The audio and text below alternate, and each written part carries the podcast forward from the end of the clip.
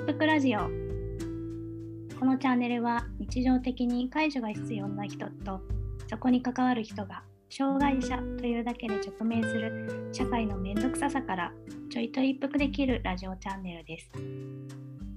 パーソナリティは電動車椅子兼介助ユーザーののぼさんと介助者で最近引っ越したばかりのダーシマがお送りさせていただきます。よろしくお願いしますよろしくお願いします。どうですか？引っ越しどうですか？引っ越してどれぐらいですか？引っ越してから引っ越したのが4月の30で、今日の収録日が5月の6日なので、まあ1週間ぐらいですね。ああ。いやまあまだ全然片付いてない頃数いて。ないのと、あのーこま、アパートから戸建てに、賃貸の戸建てに引っ越したんですけど、駅の反対側の方に。あのーい2階に、2階に置けると思った、あの、はいはい戸棚が、えー階段で引っかかって、あの、上げれず、それはいはい。で仕方なく泣く泣く捨てるっていうことが、ええいけると思ったのにという。あじゃあ分解もできなかったんですね。分解も IKEA の棚で、あのはいはいはい IKEA の棚ってあの引っ越し業者がすごい嫌がる棚らしいんですよ。なんでかっていうと、えーそうなんでかっていうと、あの、なんていうかな、重いのと、あの分解が大変なのと、分解で木のネジだったりするので、やろうとするときに折れちゃったりして、組み立てができなくなる可能性もあるらしいんですよ。安いくて丈夫だからいいなと思ったんですけど、それには理由があったというでした。なるほどなるほど。ああそうだったんですね。そうなんですよ。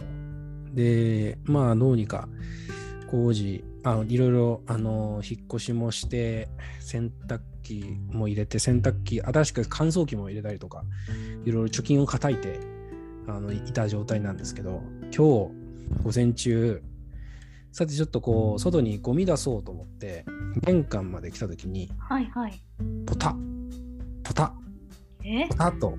玄関にちっちゃい水たまりができてて水が垂れてるのに気づきえ？っと思い天井のあの玄関の天井を見るとはい。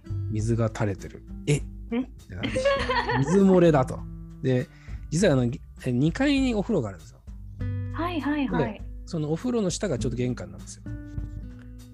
えー、え？え？ってなるじゃないですかはいはい。それで。で、あの、実は大家さんの敷地に建ってる家で、大家さんが隣に住んでるんで、大家さんにどんどんどんって言って、あの水雲かもって言って、えっって言って言って、大家さんがあの設計の仕事をしてて自分で建てたお家なんで、家のことよく分かってらっしゃって、ノコギリで屋根の天井をギギギギと 切って開けたら、あ、水漏れてるねってやって、今度工事屋さんを呼んであの対策の工事をするという話になりました。っていうのが午前中でバタバタしておりました。えー、え、じゃあお風呂はどうされるんですか？大家さんから「いやあのいいお風呂入っても」あの水漏れるけどあの切ったからそのまま落ちるだけだから大丈夫。って言ってうんじゃあ OK 置けばいいんだなみたいな感じでそうだったんですね。そうなんですよ。そうなるほどっていう。あー、なるほど。あ、じゃあ今、戸建て一軒家っていう。一軒家なんですよ。あそうそう。あのーまあ広いところで広いっていうのはまあ子供が大きくなってきたんでうん。でプラス僕が介助者なんで夜勤もあるんですよ。で夜勤明けでちょっとこう、ー妻が在宅勤務だったりするときにあの仕事してるよえ隣で寝れるようにちゃんと部屋が分かれてるようなとこに住みたいなと思って探してたらちょうど戸建てがあっていい感じだったので借りたという感じです。なるほど。いいですね。なんか、戸建てだとすごいなんか味がありそうで、そうですね。私もできれば戸建てに住みたいなって。そうですね。え、どんなお家に住みたい将来今はアパートです。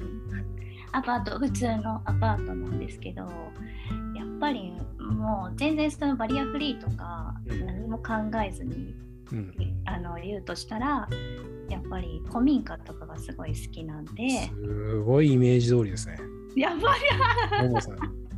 古民家 DIY して そう自分の戸建ての買って古民家でちょっとバリアフリーに改造して車椅子のタイヤのこと考えなければ、むく床がいいとかありますか？ああそうですね でもちょっと丈夫な床じゃないとそうですうんね。き電動車椅子とか特に厳しいですしそうですね。段差もあれば、やっぱ床のゴムゴム跡つきますもんね。そうですねそうですねそうそう。結構ちゃんとコーティングされてないとっていうのはある。そうそうそうそうそうそううんでも昔の家とかはねすごく通気性もよく通気性 寒いかもしれないですけど、うん夏とかはねすごくそうです過ねご。しやすかったりやっぱりそうねほっとする家がねうん。いいですね。ほっとする家。なんかほっとする家って人によって違うと思うんですけど、はいはい。僕が結構ほっとするのはかいあの仕事終わりに家帰ってくると暖色の明かりでこうーん。うなんかこう人の声が聞こえる家に帰る幸せだなと思いますけど、あほっとするってあどういう感じですか？なんかこーそうね。やっぱり古民家のイメージがあるから、なんていうか玄関、あ、玄関じゃなくてキッチンも、なんかちょっと窓がついてたりとか、なんかすりすりガラスでもいいんですけど、キッチンにもなんか光が差したり、ういいですね。はい。で、そう、そうね、コンロで、なんだろうな、私は割とやっぱキッチンでその料理をするとか、お茶を入れるとか、なんかそういうのがすごい好きなんで、なんかそれが、なんかしやすい、生活感のある空間がうん、いいなって思いますね。いいですね。うん、なんか。それで思ったんですけど引っ越しを機に自分もなんかこのルーティーンっていうかなんかこう自分を整えるこう時間をなんかこう、持てるとせなんかこう健康的にもいいというかなんかこう毎日最後はこれで締めて寝るとか、はいはい。寝る前はこれをするととか朝起きた時にこれをしてからこうあの行くあの仕事に行くとかなんかそういうのが持てるとすごくいいだろうなって思ってっていうことを考えた時にのぼさんのルーティンも聞いてみたいなと。ああ私もほとんどやっぱり同じ同じ感じで毎日ずっとあの始めと終わりは同じ感じなんですけど、やっぱり朝はやっぱ同じ時間に起きるんです私。あの土日であってもあの休みであってもあの体調とか悪悪かったらまあちょっと寝てますけどそれ以外はあの朝6時半から7時の間には起きるように早いですね。はいはいはい。で、それから絶対朝ごはんは食べますし、えななんでその決めてるんですか？決めてるのは、あの、あれなんです。なんか、私はちょっとあの頭痛持ちなんですけど、あで頭痛持ってて、あんまり寝すぎても、あの、結構、あの頭痛が起こったりとかするので、で、いろいろ考えた末、なんかこの朝必ず決まった時間に起きることをしていたら、なんか頭痛がそんなに起きなくなったんですよ。えー、うん、前はなんかその仕事平日以外のその休日ですっごい寝てたりとかしてたんですけどかえってそれが体がだるくなっちゃったりとかあのするようになってそれからあのちょっと時間を決めるようにしたんです。うんでもしあの寝たかったら昼寝はしますけど必ずなんか朝は決まった時間に起きるっていうのをしています。うん、なるほど。そうそうそうそう。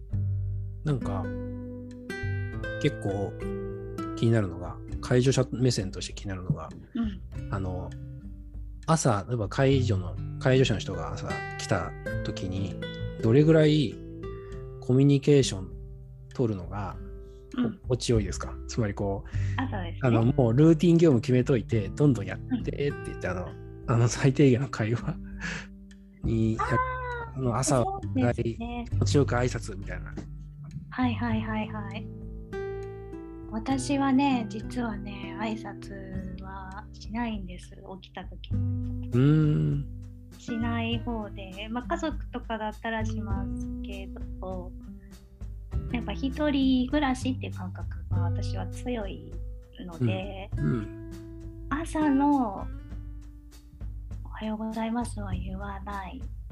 起きた時のおはようございますはうん。言わないんですね。で、私も結構もう、朝は結構低低血圧で、結構、うんなんかもうあんまり声も張れないし、うん。なんかぼーっとするんで、結構無言で朝はやってもらってうん。ますね。うん、で、徐々にちょっとあの動き始めたら、ちょっとなんか雑談するしながら、うん。うん、解除してもらうみたいな感じでなるほど。やってますね。うんなんかその、ルーティーンの時に、こう、介助者がいる時の心地よい、こう、朝の回し方っていうのってあるじゃないですか。なんかこう、あーうんうんうんうんまあ、人によって会社の人、会社によっても違うと思うんですけど、ベラベラ朝から喋る会社。ああ、そうですね。確かに、もう過去、私はまあ、今15年ぐらい一人暮らししてるんで、あの事業所さんもあの変わったりとか、うん。私も住まいを変えてったりするから、必然的に事業所さんも変わったりしてて、で、やっぱり事業所さんによってはもう元気に挨拶を心がけてるうん。ところもあったりするんで、もうおはようございますみたいな感じで来られたり、そうそうそうそう、お元気だ、なんか体調確認とか、お元気ですかみたいな、体調大丈夫ですかみたいな。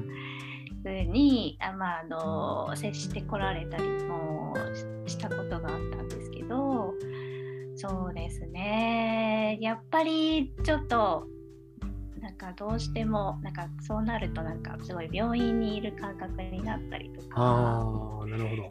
うんだからふちょっと不自然っていうか一人暮らしだったらそんなねことはないだろうしなんか自然に自分のその空間空間で自然になんかいたいなって思うとあちょっとそこまでちょっとあれですね。ちょっとうん。大きい声はちょっと苦手なのでみたいな感じで言ったり。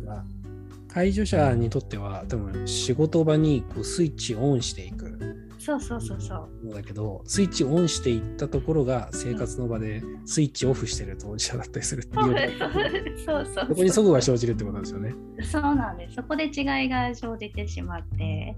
うん。こにやっぱり、えー例えばあの短い時間だったりそれから1週間に23回とかであれば多分きっとこちらもあしっかり挨拶しなきゃなとかちょっと気持ちを張らせてっていうかなんか社会的な側面うん。社会の顔みたいなのがうん。多分出やすいと思うんですけどこのうん毎日365日毎日ってなるとちょっと社会の顔をその24時間出すの結構厳しいし、ましてや朝起きがけっていうのは結構厳しいのでそれはやっぱり率直に、うん、そうですねお話ししたりしますねちょっと。ここまでは難しいですっていう話はしますね。逆にあの夜だとどうですか？うんうん。あ、夜のルーティン？そうそうそ夜は、でも夜もやっぱり割と静かな時間にさしてますね。させてもらってて。夜は、えっと、私はその、だってご飯を、夜ご飯食べてから、あの、千葉の筋肉トレーニングしてるんで、うん。あの腹筋を腹筋を鍛えたりとかした後にお風呂に入ってでその後はゆっくりみたいな感じで行くんですけどこの腹筋のトレーニングもこのいつのタイミングでするかっていうことを結構1ヶ月ぐらい模索しててすごいですね。いやっっていうのはっていうのはその、変なタイミングでやったら続かないんです例えばあのリハビリの先生には、えっと、夜寝る前と朝起きた後2回やってくださいって言われたんですよ最初、うん。ででもその時点でちょっと朝は無理ですって断ったんですけどそうで 夜頑張ろうと思って夜寝る前にやったんですけどやっぱり夜寝る前はあのストレッチしたらあ筋肉トレーニングしたらあの覚醒しちゃうんですよねあの、うん。頭がうん。活発になってしまうんで寝れなくなってしまってうん。そしたらじゃあその前だって思った時に風呂の後でも疲れてるからちょっとできなくてうん。で何まあいつがいいかって言ったら食べご飯食べた後歯を磨いてその後やるっていう一連の流れを作っちゃったんですよね。うん。でルーティンってあれなんですよあのやっぱり自分が今例えば歯を磨くって大体ルーティンでやってる人が多いと思うんですけどうん。おそらく。で例えばルーティンで歯を磨いてるってやってたらその後にその後かその前にくっつけてやらないとルーティン化できない。ああ、なんかその一つのものじゃなくて、こう一連の流れみたいなのをそうそうそうそう。考えないといけないってことだ。そうなんです、そうなんです。で、そうやってルーティン化するようにしてうます。ん。どうどうですか、島さんは？僕ルーティンはどうですか？僕の場合なんですけど、そうですね。僕あの結構夜9時とか9時までやってたりするんですよ、勤務が。で、えっ、と、自転車で帰れる距離なんで、自転車で帰ってくると、こ息子がもう寝てるかどうか、もしくはもうあのフィーバーして、なんか遊んでる場合があるんで、その時にこう寝させに行って、えー寝落ちして朝方4時に起きるっていう時もあれば、えーまあ夜の時間なんでちょっとこう洗い物して、飯食って洗い物して、えーまあちょっとこう、仕事、積み残しの仕事あればやるし、映画見るし、っていう自分の時間をやっぱなあるとないとで違うんで、うーん。なんかね、その日の感じがね。で、まあ大体、それで寝る場合もあるけど、毎日、し毎日やってないけど、週末やってるのがあるとするとお祈り。妻があの信仰を持ってて、毎日やってるんですけど、なんかうん子供と3人でなんかこう、お祈りをして、なんかこう、なんていうかな、その日あったこととか思いお思い起こしながらこう、うん。うん僕はあの別に信仰は持ってないけど、あの妻の妻のやつを借りて祈るし、祈ることもあれば、なんかうん谷川俊太郎の詩をなんかこう読み上げて、こう。祈る時もあるし、今日はこの詩の詩を読むかとか、なんかそういう時もありますね。週末やってるかな。それやると結構、なんかいい感じで寝れますね。ああ、なるほど。一日のルーティンだけじゃなくて、一週間のルーティンみたいな。そうですねね。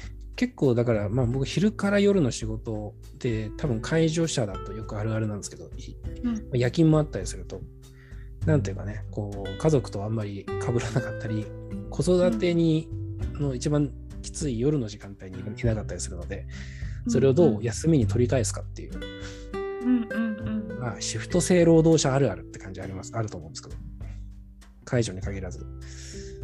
なんで、まあ、家族の時間持つっていうのもそうだし、独り身だったら多分、一人の自分のリフレッシュの時間をいかに持つかとか、なんかそういうのを気にしてる人多いんじゃないかな。